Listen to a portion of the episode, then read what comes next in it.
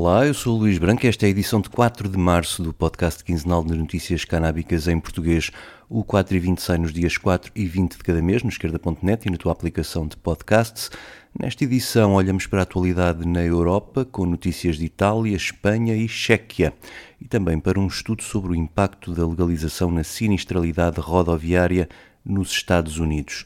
Subscreve também os podcasts do esquerda.net, o Contra-Regra, com os convidados à conversa com Catarina Martins, o Alta Voz, com leituras longas de artigos, os Cantos da Casa, com o melhor da música portuguesa, e o Mais Esquerda, com registros de debates e conferências. E agora vamos às notícias.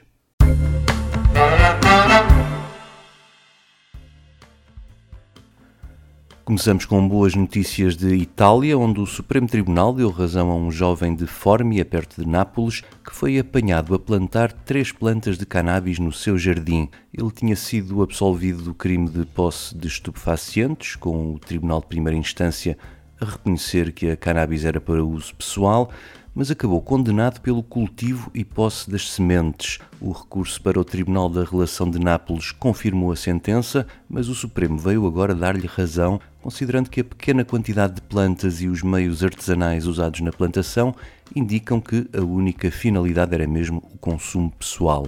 A decisão do Supremo foi bem recebida pelos apoiantes da regulação da cannabis em Itália, pois vem ajudar a criar um precedente para casos semelhantes no futuro.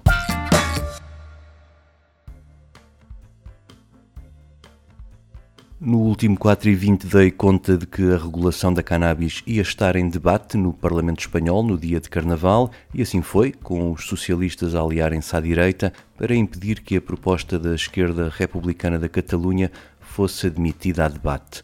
O mesmo já tinha acontecido no ano passado a uma proposta semelhante do grupo Mais País, mas na Catalunha, mais ou menos na mesma altura, o Parlamento aprovou uma resolução a reconhecer o papel dos clubes sociais de cannabis e a defender a sua inclusão em futuras estratégias de prevenção e redução de riscos sobre drogas e dependências. A resolução aprovada pelos três partidos independentistas e pelo braço catalão do Podemos teve origem na Federação de Associações de Consumidores de Cannabis e defende também a criação de um registro de associações de consumidores e integrá-las nos processos de decisão das políticas de drogas na Catalunha.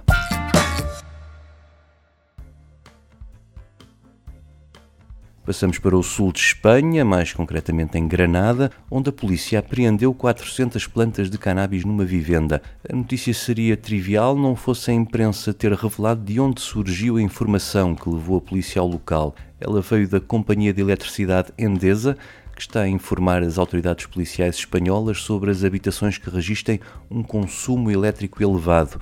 A iluminação e o sistema de ar e ventilação ligados em permanência não só fazem aumentar a fatura da luz, como acabam por denunciar a presença da plantação e atrair a vigilância policial.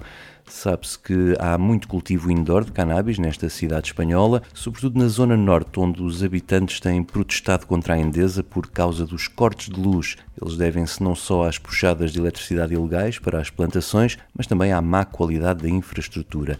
O alcalde de Granada, o socialista Paco Cuenca, diz que vai apresentar queixa contra a Endesa e também anunciou que vai pedir à polícia local que entregue à autarquia todos os aparelhos de ar-condicionado apreendidos nestas plantações para os poder distribuir por associações de apoio social, escolas ou centros de dia.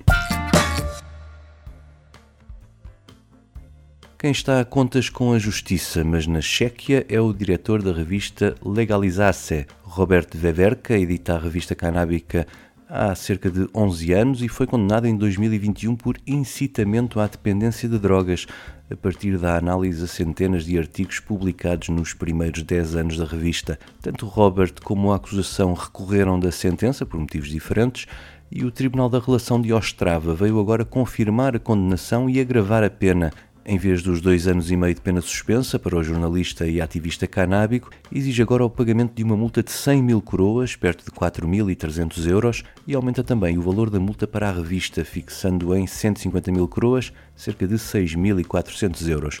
Roberto Beveca continua a argumentar que a revista não incita ao consumo de nenhuma substância legal, apenas publica informação verificada sobre muitos temas ligados à cannabis, mas a acusação fez valer o ponto de vista de que alguns textos davam a impressão de que o cultivo da cannabis é legal, dando como exemplos as dicas para o cultivo ou as receitas canábicas. A decisão do tribunal vai na contramão do ambiente político face à cannabis, num país onde o autocultivo é permitido até cinco plantas. Em novembro passado, dei conta aqui no 4 e 20 que o governo checo encomendou ao Coordenador Nacional da Política de Drogas um plano para a regulação do mercado de cannabis.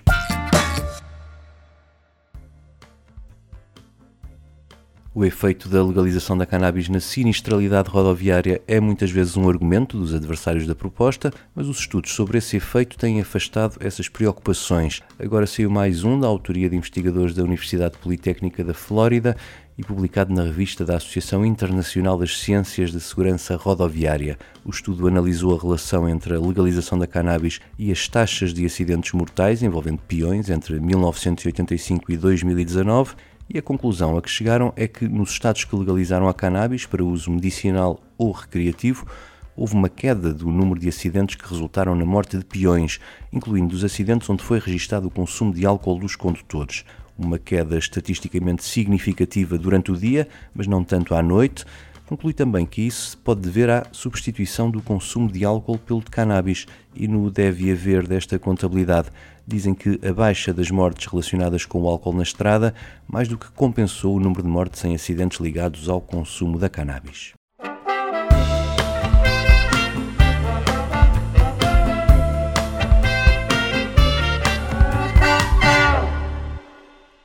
O 4 e 20 despede-se com um momento musical que vem de Granada, tem a guitarra de Tomatito e foi lançado há 40 anos pelo cantor de flamenco já falecido Henrique Morente. Fiquem com Mi Pena, eu volto no dia 20. Até lá. Mi pena é muito porque é uma pena